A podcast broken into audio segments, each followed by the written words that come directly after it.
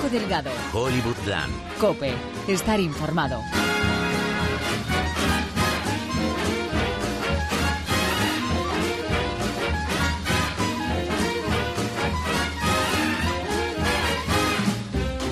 Hola, ¿qué tal? Me ha tentado no hacer ni siquiera sumario ¿eh? con la cantidad de noticias que traemos esta semana, pero como somos gente de costumbres, nos mantenemos a los mecanismos del sistema. Hacemos entradillas, como la radio clásica, una entrada que va a ser una continuación de un culebrón del que llevamos hablando semanas. Os conté un cuento sobre dos príncipes que viajaban a un reino al reino de las taquillas. Estos dos príncipes serán Sir Paramount y Sir Warner, que se rumorea, y hay que recalcarlo, quieren reducir el tiempo de permanencia de sus blockbusters en cartelera. Todo esto ya lo hablamos la semana pasada. En Estados Unidos está la cosa en 90 días y lo quieren bajar a 45 antes de que rebote a Netflix. Precisamente Netflix suponía otro escollo a este tema porque quiere menos días todavía a cambio de estrenar. Oh, esto es un lío. Pero con Roma se había abierto la veda. Primera película de Netflix en pasar antes por el cine. Mencionamos, cuidado, cuidado, ya lo dijimos la semana pasada, que The Irishman de Scorsese podría ser la siguiente y ya lo ha confirmado Robert De Niro.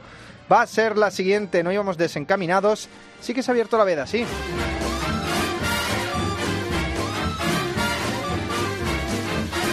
Bueno, en Hollywoodland hoy tendremos una página de Crónica Negra de Hollywood, la Crónica Negra de Hollywoodland con Mikey de Toro. Mikey, ¿qué tal? Hola, Ya te hola, Te hola. tengo por aquí. Aquí estoy. Hola, ¿qué tal? Y con nosotros está Marcos Cabotá. ¿Qué tal, Marcos? ¿Qué tal? ¿Cómo estamos? Bienvenidos. Ahora Muchas hablaremos de tu, de tu corto Kyoko, que va preseleccionado a los Goya este año. Director de largometrajes, de cortos, de documentales, de cortos documentales. Bueno, todo esto vamos a, a tocarlo ahora. Y también David Otero. ¿Qué tal, Paco? Autor del podcast Oldies. Es, eh, pe- Periodista musical y periodista especializado en Casa Real. Estoy en ello, estoy en ello. La filmación está en ello. Eso era importante para mí también, el tema de la Casa Real. Y de ella precisamente hablaremos también de, con David de- del corto de, de Marcos Kyoko. Y no quiero revelar nada más. Y para comentarlo, todos estamos aquí en la gran mesa de Hollywoodland que arranca ya este nuevo episodio. Hablas demasiado, piensas demasiado. Te ¿Quién dijo eso? Gary Cooper, Henry. Como lágrimas en la lluvia. Yo vivía como Robinson Crusoe. Era un náufrago entre 8 millones de personas. Olvídalo, Marge. Es Chinatown.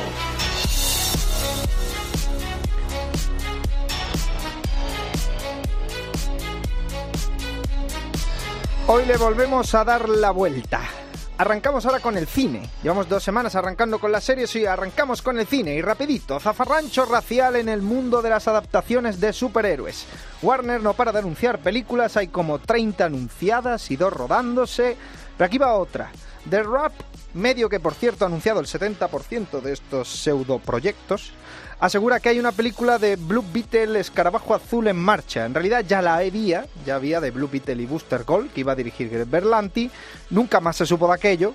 Pero esta nueva, ojo, la están vendiendo como la primera película de superhéroe blockbuster con un latino de protagonista. Ahí es nada, ¿eh? Señores, paren las rotativas. Película de Blue Beetle con Jaime Reyes, que es como se pronuncia en Estados Unidos. No, no, no riáis que si le echáis un ojo a Twitter, esto es más grande que Frida Kahlo.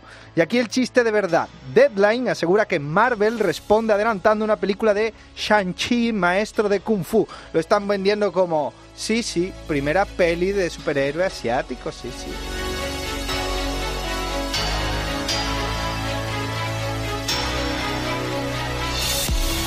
Pero, eh, eh, eh, vamos a ponernos serios, eh. Que tenemos confirmación oficial de lo nuevo de Wes Anderson, que para ser una película de Wes hay más secretismo que con los papeles del Pentágono. Os dijimos hace semanas que iba a ser un musical con Tilda Swinton. Lo segundo es verdad, lo primero es mentira. ¿Experiencia? Hotel Kimsky, mozo cocinas, seis meses. Hotel Berlín, mozo fregonas, tres meses. Antes de eso, frigasartenes en el Experiencia banquete. cero. Gracias de nuevo, me sí gusta. Ese gorro, Anatol. Ha sido un placer, Harrismeyer. Se ha roto la tira. No son admisibles. Estoy de acuerdo. Estudios. Estudié lectura y ortografía. Luego empecé la educación primaria. Casi terminé. Estudios cero. Se llama la película The French Dispatch y no será un musical, será una historia sobre un periódico norteamericano en el París del siglo pasado. Confirmados parecen estar Frances McDormand, Bill Murray, como no, y Tilda Swinton y debutan con Anderson, Benicio del Toro y Timothée Chalamet. ¿Os acordáis de cuando Matthew Vaughn hizo su primera secuela de su carrera con Kingsman El Círculo Dorado y la cagó estrepitosamente y con ello la franquicia quedó enterrada? ¿Creéis haberlo visto? ¿Creéis recordarlo? Pero en realidad nunca pasó. Pasó en vuestras cabezas porque desde luego en las de los directivos de Fox y el propio Matthew Vaughn no ha pasado. Tal es el caso que solo, no solo está preparando una tercera parte, sino una precuela también. Os agradecería enormemente que nos dejarais en paz hasta que termine esta magnífica pinta de Guinness. No te entrometas, abuelo, o te haremos daño. No bromean, deberías irte. Hmm. Disculpad, disculpad. Si buscas a otro chapero, están en la esquina con la calle Smith. Los modales hacen al hombre. La nueva película que expandirá el universo Kingsman de Mark Millar estará ambientada durante la Primera Guerra Mundial y narrará los orígenes de la agencia. Los primeros rumores de cast apuntan a Daniel Brühl, Charles Dance, Rishi Fans y el joven Harris Dickinson. Idea. Idea.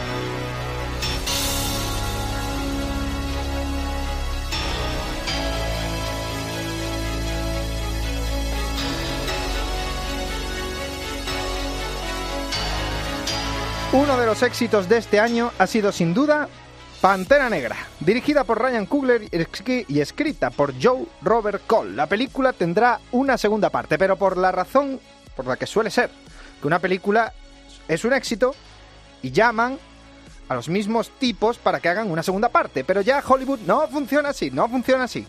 Ahora se anuncia una película de Call of Duty dirigida por Stefano Solima y antes de que se estrene, Joe Robert Cole ya va a escribir la segunda parte. Produce Blizzard. ¿Y os acordáis de la última película que produjo Blizzard? Warcraft.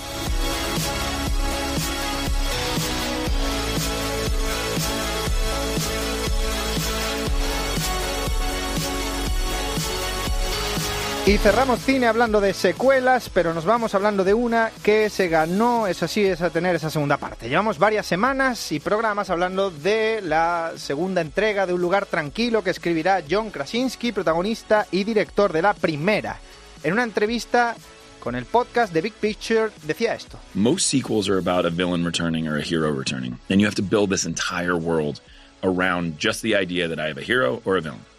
That's a lot, and I think that's where a lot of sequels go wrong because it, as much as you love that hero or villain, the entire thing is fabricated just to make that person uh, work. We have the world. So it's actually Decía, the bueno, world esto es una prueba de inglés de B2 que os he puesto aquí por sorpresa. Decía él que la mayoría de secuelas tienen a un villano o a un héroe sobre el que deben construir un nuevo mundo, pero que ellos tienen el mundo y que a raíz de ello van a crear nuevos personajes. Por lo tanto, hablando en plata, esto va a ser una antología. Una antología al más puro estilo Historias de la Cripta.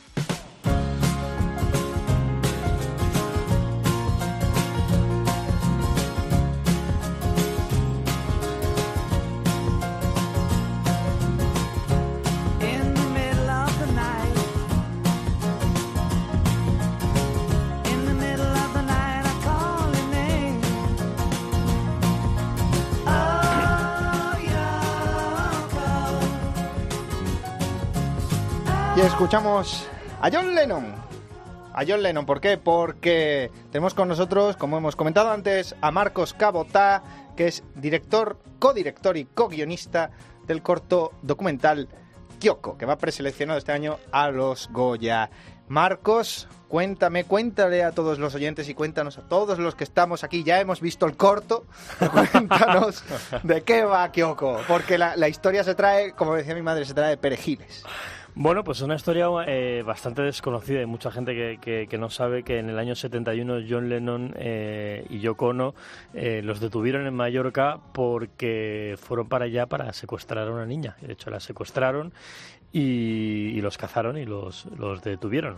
Pero bueno, tiene una historia, va más allá de, de ahí. O sea, quiero decir, tiene, hay un porqué de todo esto. No se volvieron locos. No, no, no, Ya lo estaban. no, no se volvieron locos. eh, todo pasa porque la niña era la hija de Yoko Ono, la patria potestad la tenía el padre. Y bueno, pues eh, es, mm, como acto de amor, eh, John Lennon quiso acompañar a Yoko en, en esta aventura y viajar hasta Mallorca, contrataron un de- un detective, supieron en qué eh, guardería estaba y, y se la llevaron. Bueno, tú eres, hay que dejarlo claro, que tú eres mallorquín. Yo soy de Mallorca y claro, yo desde pequeño escuchaba siempre esta historia. de me iban contando. Yo, un señor me decía, yo una vez llevé a John Lennon en coche, otro me decía, yo no sé qué, yo conozco uno que detuvo a John Lennon. Entonces, iba escuchando piezas sueltas durante toda mi vida y ya pues eh, hace unos años, ya con, con la posibilidad de poder eh, realizar el- el- la película, pensé, tengo que reunir a toda esta gente que me estaba hablando de estas historias y preguntarles qué era eso de John Lennon. Y así hice, así hicimos. O sea, ¿tú has hecho el mapeo de la historia a lo True Detective o, o te la contaron y e- era la no, bueno, de... la, verdad es que fue un poco mapeo porque cada uno me contaba su versión y mo- molaba mucho porque luego cuando uníamos las piezas eh, todo cuadraba perfectamente. Todo el mundo decía la verdad, todo el mundo, o sea, hay que decir, eh, la, la recepcionista decía que llegaron unos hombres, el hombre dice llegué y estaba la recepción. O sea, quiero decir, todo eh, cuadra y, y esta gente pues que, que vive en el anonimato vivió una de las, eh, uno de los sucesos más extraños quizá en la, en la historia de- de- de la música. ¿Qué fue de esa niña?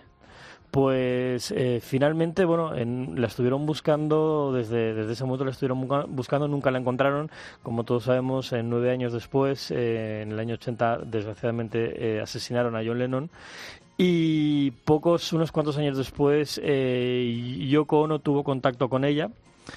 Eh, pero eh, como no- hemos entendido que no tienen quiero decir que no tienen ningún tipo de relación madre hija simplemente pues una relación cordial se ven en alguna eh, en una muestra de arte en, en- en Nueva York pero no, no tienen un contacto como tal A ver, eh, porque me cuentas esta historia, yo veo el corto y a mí la sensación que me da, bueno, es que con toda la popularidad que ya de por sí tenía John Lennon en aquel momento, pero con todo lo que la repercusión que ha tenido John Lennon con el paso de los años, no hayan aparecido lo que el equivalente que sería, por así decirlo, de las ah, Anastasia Romanovs, ¿no? Por ahí perdida de decir, yo soy Kyoko, no, yo soy Sí, Kyoko. No, no, la verdad es que ella siempre, o sea, eh, creemos, entendemos que Kyoko era muy consciente de todo lo que había sucedido, creció, le contaron la historia y eh, ella decidió no, no tener contacto ni con John ni con Yoko Ono y finalmente pues eh, pues la existencia de, de, Yoko Ono porque dejaba un mensaje en un periódico todos los años el día de su cumpleaños y un día Yoko digo Kyoko llamó a Yoko y, hablaron y nada pues eh, se vieron pero es una relación no es una relación madre hija es una relación de bueno dos personas que se encuentran en ella. O sea cuando cuando decimos que que ese día no volvieron a ver a su hija es verdad nunca Yoko Ono nunca volvió a tener una hija desde ese día.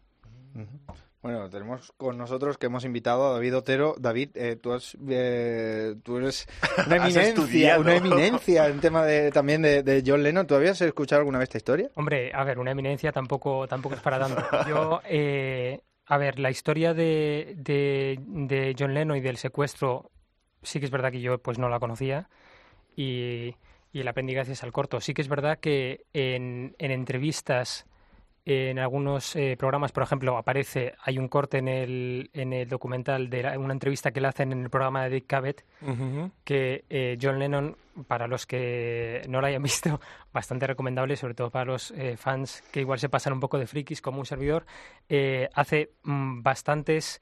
eh, mm, deja, deja caer bastantes veces el mensaje de pues es que mm, Yoko Ono tiene esta hija y entonces claro tenemos este problema porque su padre no le deja ver.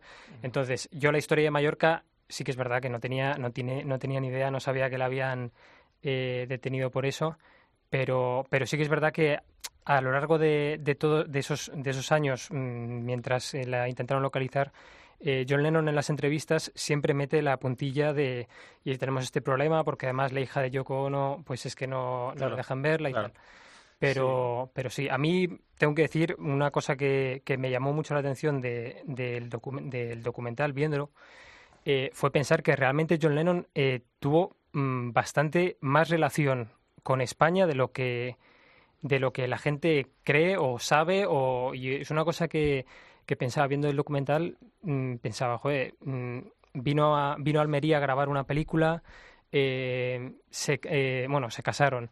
Eh, Yoko Ono y John Lennon pasaron por Gibraltar. eh, luego eh, esta historia de, de Almería. Es una, es una cosa que también te Sí, dejo aquí en, No, es, es- de... es- es verdad, o sea, además no solo eso, sino la, primera mujer de, John Lennon, eh, que falleció hace un par de años, vivió toda su vida en Mallorca.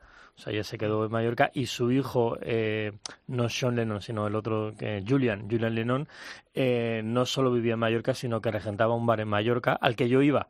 Entonces tú ibas a ese bar y te atendía él. Y, eh, además era muy parecido a su padre. E impresionaba mucho que fuera Julian Lennon el que te sirviera las copas. Entonces, esa relación Lennon-España-Mallorca siempre, siempre ha existido.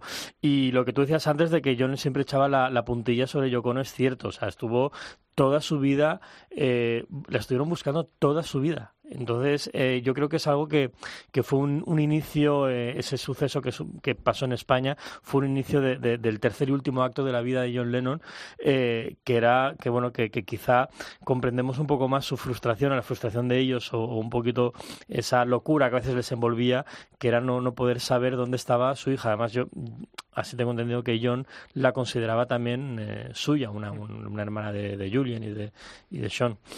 Sí, sí. ¿Y por qué? ¿Y por qué hasta ahora nadie, nadie se atreve a contar? Pues no, no es que nadie se atreva, es que sucedieron varias, pasan estas cosas que, que, bueno, sucedieron varias cosas. La, la primera es que, que estamos en el año 71, estamos en, en, en plena dictadura y, y quizá esas noticias se nos escaparon un poco, a los periodistas de entonces se escapaban un poco de- del control. Era quizá a lo mejor era más importante la, la, no sé, la inauguración de un embalse o la cara Fra- Franco la tapó. Canon y Franco sí, todo.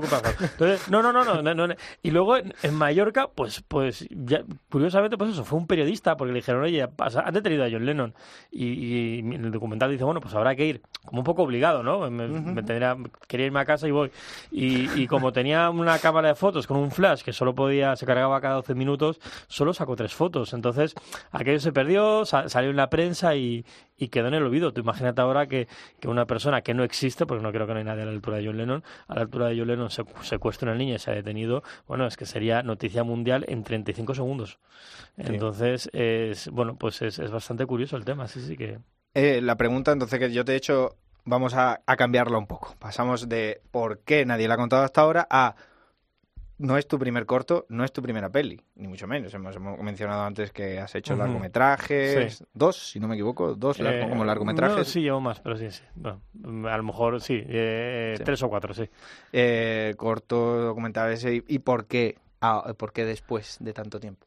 ¿Por qué después de tanto tiempo que, que la cuente yo? Sí. Eh, bueno, pues es- es porque hace, pues si te digo la verdad, eh, hace dos años estaba en, en Las Vegas eh, y, y estamos recorriendo el desierto con mi chica y, y ella es muy fan de los Beatles y trajo un CD de los Beatles, íbamos con el coche y, y todo el rato el, el CD estaba en loop y escuchábamos Beatles, Beatles, Beatles y de pronto me vino esta historia que me contaban de pequeño de que había gente que había estado con Lennon y había vivido. Entonces en ese momento paré el coche, es muy cinematográfico pero es cierto, paré el coche y, y recuerdo llamar a mi padre porque mi padre conocía a uno y pásame el teléfono y llamé a esa persona y digo, ¿qué, ¿cuál era la historia contigo con John Lennon? Y dice, no, no, era Miguel Soler. Yo eh, llevé a John Lennon del aeropuerto a un hotel cuando vino a secuestrar a la niña. Y yo dije, ¿qué? ¿Qué historia es esta? Entonces eh, regresé a España hace dos años y ya empecé a trabajar en ello con Joan Bover, un compañero mío de, de cine allí de Mallorca. Y por eso Y por eso se convierte, bueno, una vez ves el corto documental, está claro que Miguel Soler es el elemento pivotal. Claro, claro, Miguel Soler además tiene una historia más allá de la de, de, pues que fue un poco el- la persona que, que conducía John Lennon y a Yoko Ono por todo, sino además tiene una historia con él que es que John Lennon le pide un magnetofón el primer día que llega, Miguel Soler se lo deja porque es un periodista de, Mallorca y, cuando termina toda esta aventura eh, John Lennon le devuelve el magnetofón pero falta la cinta en el interior del magnetofón. Entonces una, una de, bueno pues de, las cosas que hemos en esta historia es buscar y encontrar esa cinta que, faltaba del magnetofón. Pues, Bueno, bueno, ¿te, parece poco, te, parece, ¿te parece poco? No, no, no, me precisamente me ha dejado sin, sin, sin pregunta siguiente. No, yo te quería preguntar Sí, sí, porque, por- porque no, el tema de, me, me sorprende que te, mm, la figura la figura de Marcos Capota cuando cuando te documentas para este tipo de preguntas para este tipo de entrevistas me, me sorprende que el tema del documental No, no, eh, es clavarla, eh, es, porque el de In Your Father fue todo un exitazo. Sí, la verdad es que Ian Father tuve, tuvimos mucha suerte y es un documental que también estuvo, bueno, estuvo, digo también, no quiero con esta nominada, pero I Am Your Father estuvo nominada al Goya. Eh, y, y funcionó muy bien porque se vendió en Netflix. I Am Your Father, por cierto, me hace el inciso para el que no sepa, Claro, claro, doc- claro. documental sobre la persona que estaba bajo el traje de, de Darth Vader, sí, de la- Darth la- Vader. es un largometraje que cuenta la historia sobre el actor que estuvo detrás de la máscara de Darth Vader, que es el villano más famoso de, de la historia del cine. Entonces, ese documental está en Netflix en el mundo entero y, y todos los días re- recibimos o recibo mails de, a través de Facebook o de tal, de gente de todo el mundo diciendo, acabo de ver I Am Your Father, muchísimas gracias, etc, etc. Entonces, sí es verdad, a lo mejor Kyoko es un pequeño I Am Your Father, ¿no? O sea, quiero decir, eh, humanizamos a los iconos, ¿no? Humanizamos a Darth Vader con, con I Am Your Father, humanizamos a, a John Lennon con, con Kyoko. Eh, de, lo- de lo- precisamente de los servicios de streaming te han comentado algo, ¿sabes algo del tema de Kyoko? De, de Sí. streaming, de... Sí, de- No, bueno, no, es O sea, demasiado... me refiero, es que porque te quería comentar... eh, Es demasiado pronto, ¿no? Bueno, igualmente, eh, sí, me imagino que alguna plataforma que, que tenga cortometrajes, no, o sea, las, las, las Netflix y los HBO no tienen cortometrajes, pero sí es verdad que, que Movistar sí tiene, Filming tiene, entonces probablemente en alguna de estas vaya por ahí. No, porque aquí en este programa casi toda la semana tra- tratamos eso- esos temas, vamos, hablamos mucho Sí. de, de todo ese toda esa marabunta Sí. y Igualmente nosotros el corto lo vamos a abrir, ¿eh? lo vamos a regalar en, en unas semanas, lo queremos abrir para que todo el mundo tenga acceso a él y no tenga que pagar un euro cincuenta en ningún lado. que la gente se entere. Claro, ya que la de- gente de- conozca de- la historia y pondremos bueno, pues un tweet, un- una web y que quien quiera verlo pues lo, lo tiene ahí, quien quiera compartirlo también.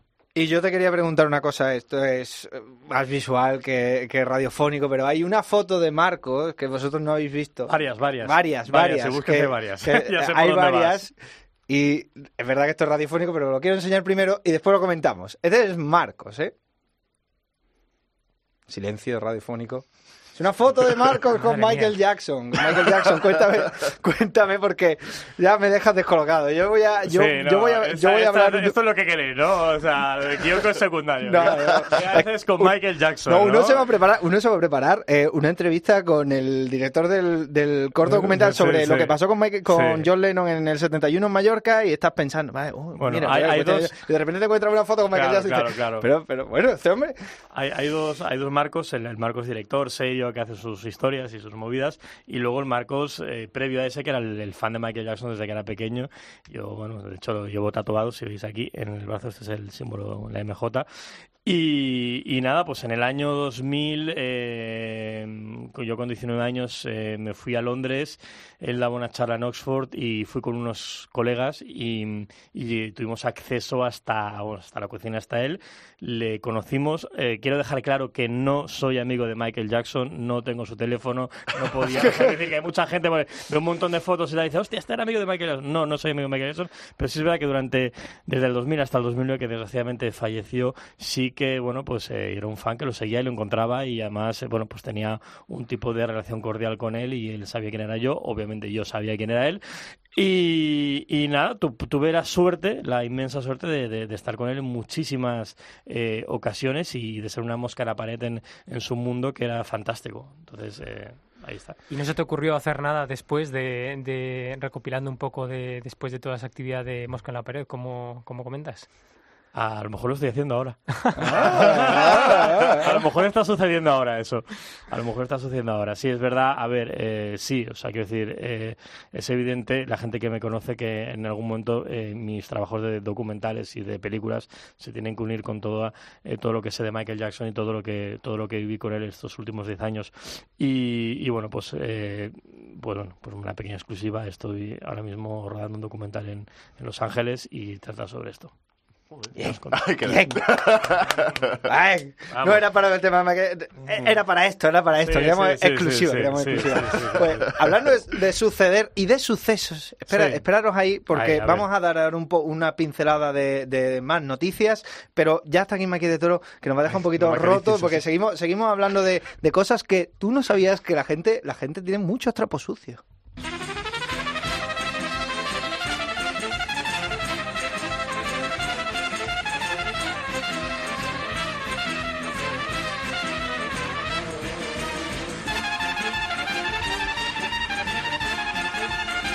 Nos vamos a las series porque hay una noticia que es la noticia de la semana. Me tienta decirlo. Me tienta decirlo, pero no lo voy a decir, lo voy a dejar para la sección de Miguel Soria. Miguel Soria va a venir después y para los que habéis escuchado este, pro- este programa varias semanas, sabéis perfectamente lo que es siendo Miguel Soria, siendo series, no quiero decir nada más. Pero bueno, en fin, la serie, lo que sí será una serie, será la serie Enfrentamiento, el tema del enfrentamiento entre Sega y Nintendo, la novela Console Wars, la batalla que definió una generación, un tema que lleva varias semanas rondando sobre una posible película y que alguna semana Mikey de Toro profundizará en ello. Apuntémoslo, dejámoslo aquí apuntado. Y lo que sí sabemos esta semana es que habrá una serie de televisión producida por Seth Rogen y Evan Goldberg, los mismos que han producido Preacher, Predicador y los mismos que están desarrollando el cómic también The Voice. En este caso la dirigirá un fricazo de los videojuegos que es Jordan Borg Roberts, que ya ha dirigido películas como con Isla Calavera. El que también dirigirá televisión será Jason Bateman, que le ha cogido el gustillo tras el The Gift, por ejemplo, con Blumhouse, y ahora adaptará The Outsider, la novela de Stephen King.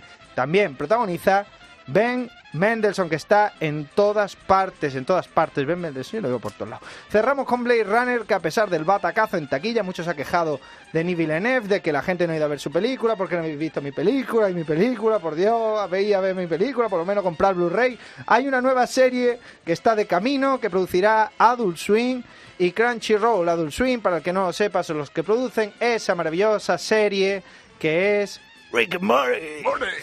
Una serie, esta en este caso, Blade Runner, será una serie animada de 13 capítulos, de media hora de, ca- de duración cada uno, y en el hilo de los cortos animados precuelas que ya salieron antes de Blade Runner 2049. Y nos vamos ya a la página de sucesos, a la crónica negra, con Mikey de Toro.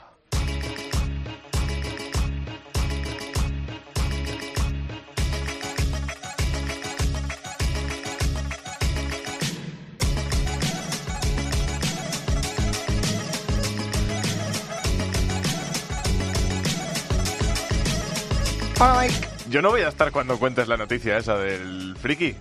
Bueno, quería estar. Madre Es, un- mía. es de un personaje que, que a está Friki eso. Soria no le gusta nada, que tiene cuernos y, Vale, vale, y vale, pega ya a los está, ya malos. está, ya está, ya está, ya está. No digas Vale, no más, digo la nada. gente lo va a saber ya.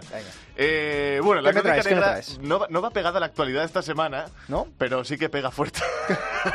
Ya está, Bueno, esto va un poco al hilo de, de Kyoko, que acabamos de hablar de ella, y queríamos hablar de esas cosas que han pasado también con famosos que muchos saben, no todos, ¿eh? Trapos Y no todos dicen, sí, son un montón de trapos sucios, sobre todo del primero que voy a hablar es el protagonista de Arma Letal.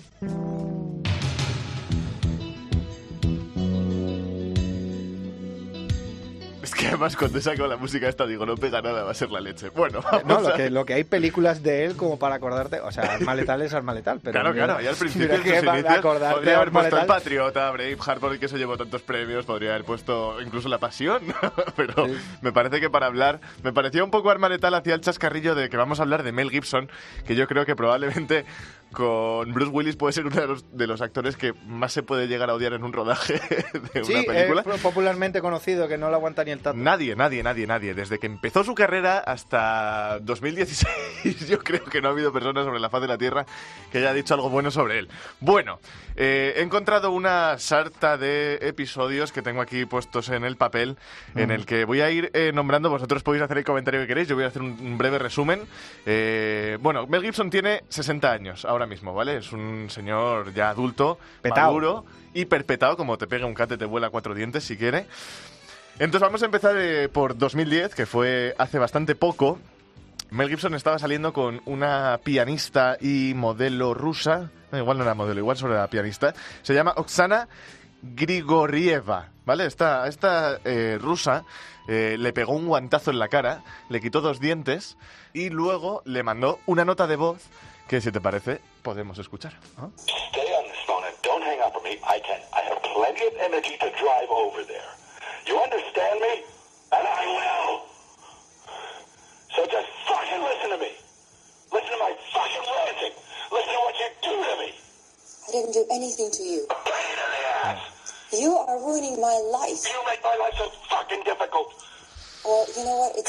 Bueno, lo que viene a decir básicamente esta nota de audio es que, eh, bueno, un poco el contexto porque esto, esta nota de audio está subida a YouTube, son ocho minutos y medio, no es una nota de voz, evidentemente, es una conversación telefónica de un audio que ella grabó y se coló, se filtró. Son ocho minutos de Mel Gibson pegándole berridos a la pobre chica, a la que eh, efectivamente, bueno, tuvo que ir al hospital y demás, porque claro, o sea, le quitó dos dientes. Eh, bueno, esto es lo único que voy a poner de los eh, múltiples eh, ataques racistas, homófobos, misóginos que ha tenido. Simplemente los voy a nombrar. Tuvo un, un encontronazo, digamos, durante la promoción de Hamlet en 1990. Eh, bueno, todavía la homosexualidad no estaba muy aceptada y lo único que se le ocurrió decir durante una entrevista fue ¿Quién va a pensar que con esta pinta soy gay? Yo no me presto a este tipo de confusiones. ¿Sueno como un homosexual? ¿Hablo como ellos? ¿Me muevo como ellos? Y se señalaba el culo. Entonces, es, es un poco para que entendáis que es que no dejaba títere con cabeza. La Eh, demencia en toda regla. eh, contra los judíos. Eh, esta fue el que creo que tú me has mandado de percha para la sección, que fue que se bajó de un coche después de que le parase la policía y se puso a decir, los putos judíos sois culpables de todas las guerras de la humanidad. ¿Qué pasa? ¿Que eres judío? Le decía el policía y efectivamente el judío, no, no sabemos si el policía era judío. Eh, él describe este accidente como desafortunado y dice, fui grabado ilegalmente por un agente de policía sin escrúpulos, que nunca fue procesado por su crimen y que ganó dinero cuando varios miembros de lo que podríamos llamar la prensa, así entre comillas, lo publicaron. Bueno, eh, un nuevo arresto en el que prima la agresividad fue en 2006, en el que le arresta, eh, bueno, le detiene una, una mujer policía y le dice voy a joderte le dice Mel Gibson "soy- voy a joderte soy el dueño de Malubí de Malibú Y luego- Malubí. de Malubí de Malibú y luego después de discutir eh, acaloradamente con la policía le dice que miras tetitas dulces aquí deja él, evidentemente quedó eh, es- de esta también hay una constancia telefónica Eh, a un crítico bueno, que no le gustaba la película que había hecho Mel Gibson quiero matarle quiero sus intestinos en un palo quiero matar a su perro porque no había visto bien su película o sea es un poco heavy. Y luego eh, llegó y quiso, como con una película que se iba a llamar The Maccabees, eh, quería como restaurar un poco la fama que tenía de hijo puta. Con... ¿Restaurarla? Eh, bueno, más que La restaurarla. quería- la quería que lo que- restaurar. Lo que quería era eliminarla. ¿Cuándo pero- la perdió? ¿Cuándo la perdió? No, quería, quería reconciliarse con la comunidad judía. Y entonces se filtró otra nota de voz en la que, mm, bueno, él, él describió como tensión en el ámbito laboral en el que mm, estaba con... Estaba metido en una casa con uno de los de la película que se llama Joe Stersas, de Instinto Básico. Eh, creo que es guionista de Instinto Básico. Estaba metido en la casa de este Menda tirando las cosas al suelo. Llegó a reventar un tótem contra el suelo, tirando el mobiliario. eh, bueno, en fin. La droga, terrible. la lo droga. único que ha tenido este tío, la única comparación eh, que ha recibido buena es eh, lo que dice Ricky Gervais en la, en la gala de los Globos de Oro, que coge y dice... Lo único bueno que puedo decir de Mel es que preferiría tomarme una copa con él antes que con Bill, con Bill Cosby. Porque las paga él, seguro. Será porque las paga, sí. El otro tiene un par de... Porque eh, de Guatemala a Guatepeor, ¿no? bueno, insultó a un periodista israelí y... y ya está, ya vamos a acabar con el el guiso, Sí, el vamos a dejarlo ya. Vamos a ir a... que le se a- pase la resaca de- a ir a, acumulada. a la siguiente.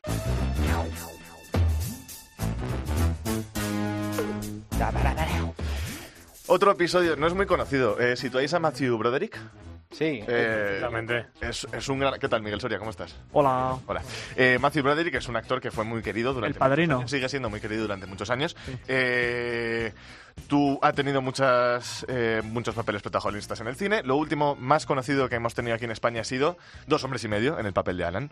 Eh, Ah, grandísimo. Qué gracioso. Joder. Qué gracioso. Joder. Es que Matthew Broderick se parece a John Creer, hacen bromas durante la serie de que Matthew Broderick se... De hecho, hay un, hay un capítulo, sí, que, que el propio John Creer dice Soy Matthew Broderick, y hacen bromas.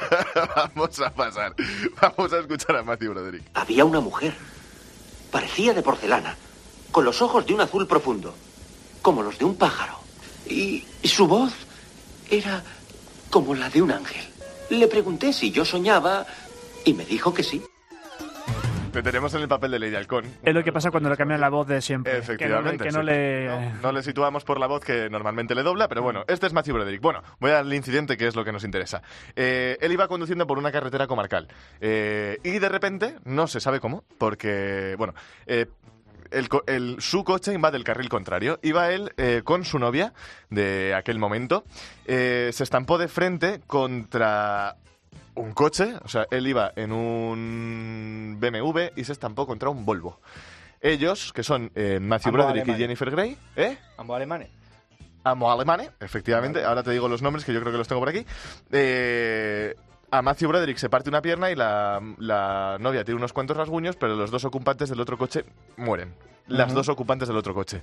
¿Qué pasa? Que él eh, en el test de alcoholemia da negativo y lo único que dice cuando después se le ha preguntado por este incidente es que él solo se acuerda de lo que hizo por la mañana, que ya cuando iba en el coche no se acuerda absolutamente de nada y ya se acuerda solo de cuando estaba en el hospital. O sea, que no sabemos muy bien qué pasó, pero efectivamente Matthew Broderick mm, mató, digamos, entre comillas, a dos personas, no sabemos muy bien por qué, en un accidente de tráfico. Sí, una amnesia repentina. Y pasamos al último, el que tampoco me quería entretener yo con esto, pero bueno. Mr. Todd? You are young. Life has been kind to you. You will learn. ¿Quién es? Juanito Profundo. ¡Jo, macho, Miguel! Johnny Depp. es que mucha gente dice Johnny dice- Johnny Depp. Mucha gente dice Johnny Depp. Es Johnny Depp con una E. Me estaba haciendo Paco con la Deep mano. Throat. Me estaba haciendo Paco con la mano que nos tranquilizásemos con este hombre porque efectivamente estamos hablando de un tío que tiene un, un problema muy heavy con el alcohol y con la violencia. Sí. Porque es- este es otro, otra persona que de los que dicen que no es muy fácil trabajar con él.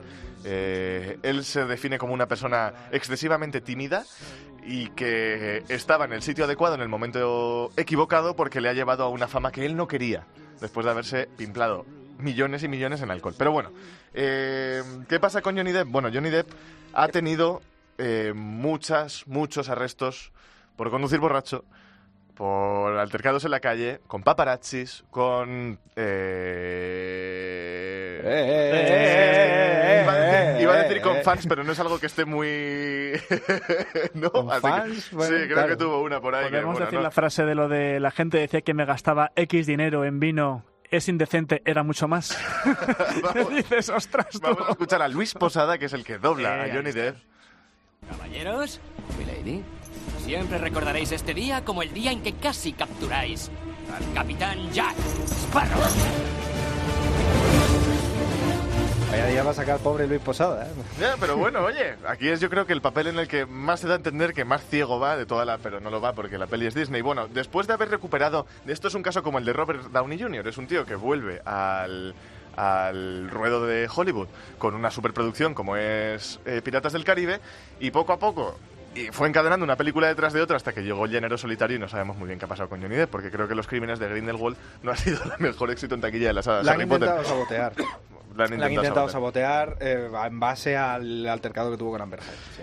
Eh, ¿Cómo ha acabado Johnny Depp? Bueno, eh, acabó con una... eh, ay, se me ha olvidado cómo se decía. Demanda. Una orden de alejamiento con su mujer, creo que a 90 metros, eh, y tocando la guitarra para Marilyn Manson en el grupo. o sea hombre, que... pero lo hace mal, ¿eh? No, no, Voz- no hace mal, no hace mal. voz Pero tiene, bueno, la verdad, Ahí lo tienes. tiene. ahí lo tienes. Luis Posada, Marilyn Manson, se está haciendo una Macedonia de gente aquí en medio del culebrón de Johnny Depp, pobre, a salpicar no se queda nadie eh, sin, mm, Títere sin cabeza. sin cabeza. Sabes que eh. Luis Posado dice que es con el que mejor eh, dobla. Sí, Dice que claro, es con pero porque el, el que más le gusta doblar. Jim Carrey, que es una locura doblarle. Que y- perdió 20 kilos con Jim Carrey y a Luis Posada doblando la máscara. Imagínate doblar a Jim Carrey, Dios mío. Pero Dios que nos que libre. tiene que correr mientras... No, que es- no, por es los esfuerzos y por la gestualización y por todo. Decía, eh, perdí 20 kilos en la máscara. Es que y con Johnny Depp dice, me encanta, doblar. 20 pero kilos es muy moviendo los difícil. brazos... oh. Es que es mucho. Yo he intentado doblar al Joker de, de Heath Ledger y he flipado con los ¿De ojos. quién? ¿De quién? Heath Ledger. ¿De Heath Ledger? Heath Ledger. Heath Ledger. El B2 de antes, Eso la lo clase hizo- de Magic English de antes que hemos hizo- dado con John Krasinski, eso- se la vamos a grabar en VHS eh, y se la mandamos a su casa. Yo me voy. Eso hizo Dani García y también sudó lo suyo. Chao, chao. Anda. Chao, chao, Mikey.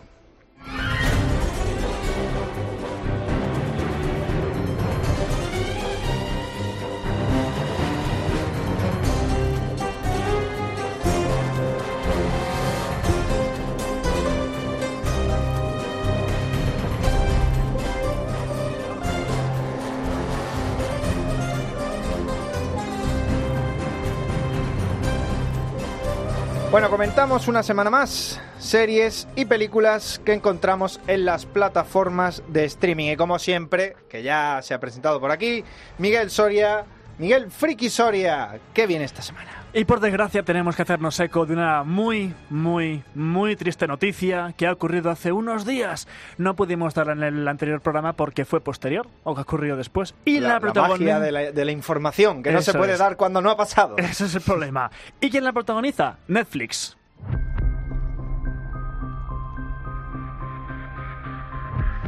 Ponemos la banda sonora de Daredevil, o Daredevil, según dicen ellos en la serie. Yo no sé si es Dar o Der, ¿tú qué dirías? There. Dare, ¿no? Daredevil. Daredevil, porque ¿Tú cómo lo di- tristemente... tú cómo lo dirías? Daredevil. Daredevil. Daredevil de toda la vida, Ah, vamos. bueno, bueno, Dan Defensor. pues tristemente es la serie que protagoniza esta mala noticia. Tras cancelar Luke Cage y Iron Fist, Netflix soltó la bomba. Daredevil, Daredevil, también cancelada. No, God! No, God, please, no! No! No! No! Steve Carell no, no. Vaya, nunca. Ha tenido tres excelentes temporadas y esta última había tenido estupendas críticas y un recibimiento genial, pero según informa Deadline, a diferencia de sus colegas, Daredevil podría continuar en otro servicio y dicen textualmente, aunque la serie de Netflix haya finalizado, las tres temporadas existentes continuarán en el servicio en los próximos años y el personaje de Daredevil vivirá en futuros proyectos de Marvel. Ya hablamos otra semana que esto es Eso, lo de siempre, sí. esto la va a recuperar Disney. Es decir, eh, la plataforma de eh, streaming de qué, Disney, propietaria pero- de Marvel, en fin, que por ahora Netflix mantiene The Punisher, se renovada para una segunda temporada, y Jessica Jones, que actualmente se encuentra en desarrollo de la tercera. Opinión personal, ¿vale? Esto ya es mío. Porfa, Netflix, cancélanos también Stranger Things y ese es un bingo total, ¿vale? Muchas gracias.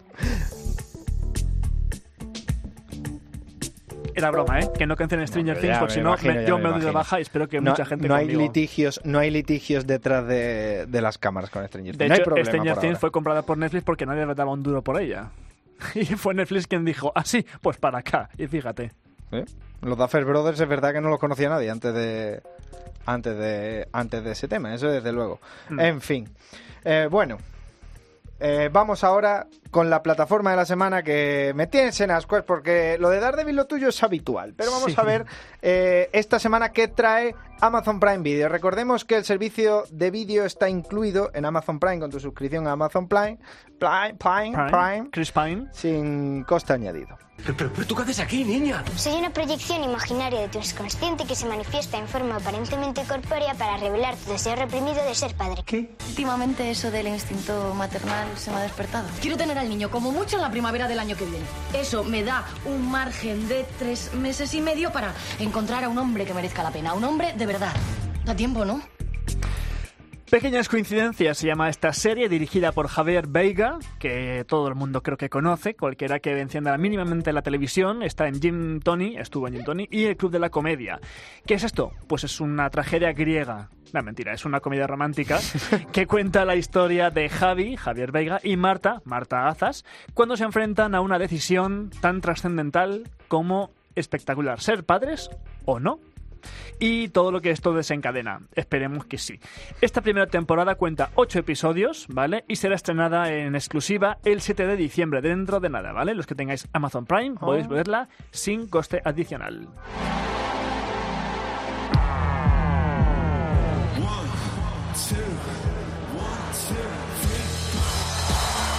¿Te gusta reproducción fría? Coldplay. Como estamos hoy, eh, de verdad, como estamos hoy, eh. ¿Te gusta Coldplay? ¿Se siguen llamando Coldplay? Sí, sí, hombre, claro. Ah, vale, vale. Yo, yo se le llamo así porque soy imbécil, pero por lo demás no tiene problema. Ah, bien, vale, vale, vale. ¿Te gusta Coldplay Me, entonces? gu- me gustaba Coldplay. ¿Te gustaba? Me gustaba Coldplay. Le digo lo que le dice Barta al presidente de, al presidente de China en Los Simpsons. Entonces molabas.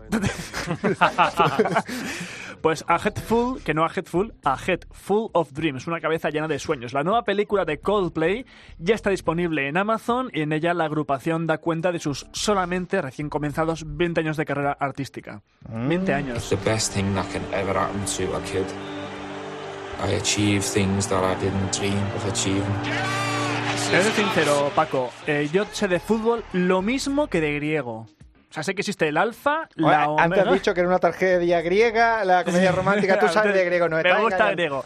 No, eh, de verdad, que yo no sé nada, de nada, de nada, de nada de fútbol, pero esto está presente, así que vamos a comentarlo a los futboleros que os guste, que sepáis que Make Us Dream, el documental del jugador de fútbol Steven Gerrard, o... Gerrard, Steven Gerrard, Gracias. que encima has dado con un fan del Liverpool. Va a estrenarse durante diciembre, ¿vale? Es un biopic que hace una retrospectiva de la vida futbolística y personal de una estrella del deporte. ¿Cómo está Amazon Prime con el tema de los documentales deportivos? ¿No, Pues ¿No, sí, tenía sí. una serie de documentales deportivos con Manchester City, con los All Blacks? Como no sé de, fútbol, no me he informado de eso, pero Anda, vamos, y que de rugby no me tampoco. extraña. ¿De? De rugby tampoco. Yo es que los deportes yo soy de practicarlos. Ah. Verlos por la tele no, me, Ah. no me llena. Pero oye, cada uno eh, con sus gustos, libremente. Y lo último, de Romanovs. No, no es una serie sobre la viuda negra. ¿Vale? ¿No?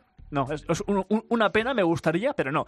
En este caso, esta serie original de Prime Original seguirá estrenando durante diciembre un nuevo episodio cada viernes. Se trata además de una nueva producción del creador de Mad Men.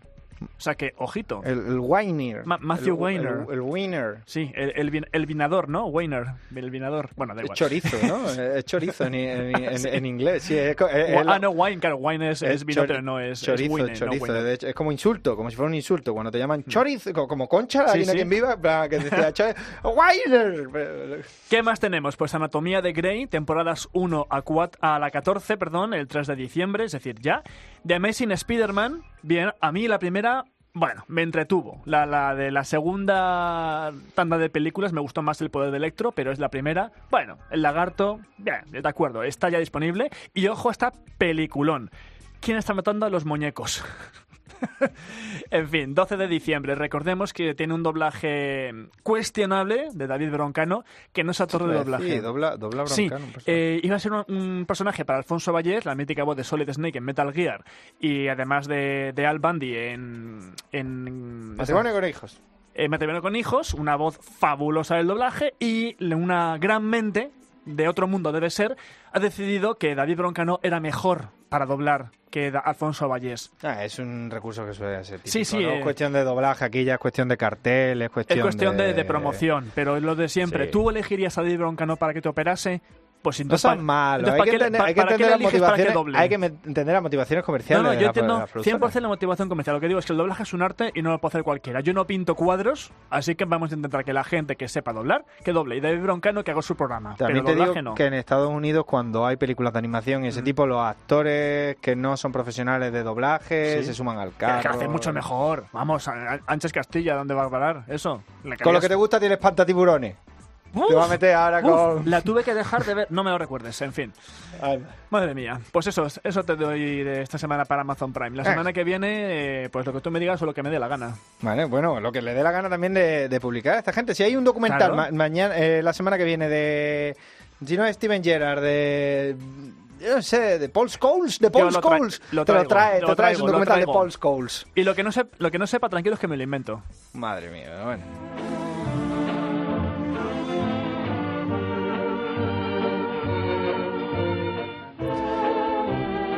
Pues con esto llegamos al final de este programa. Ya hemos despedido al señor David Otero, al señor Mikey de Toro. Tenemos eh, todavía aquí con nosotros a Marcos Cabotá y a Miguel Friki Soria. A los dos, muchas gracias. Eh, ya te digo, la semana que viene, documental de Paul Scholes. ¿Quieres que lo vea o que lo...? Experimenta, pero podrían hacer. Hay, un- hay una gran historia detrás de Paul Scholes. Vale, vale. Eh, no, no te coja idea para un documental, ¿eh, Marcos?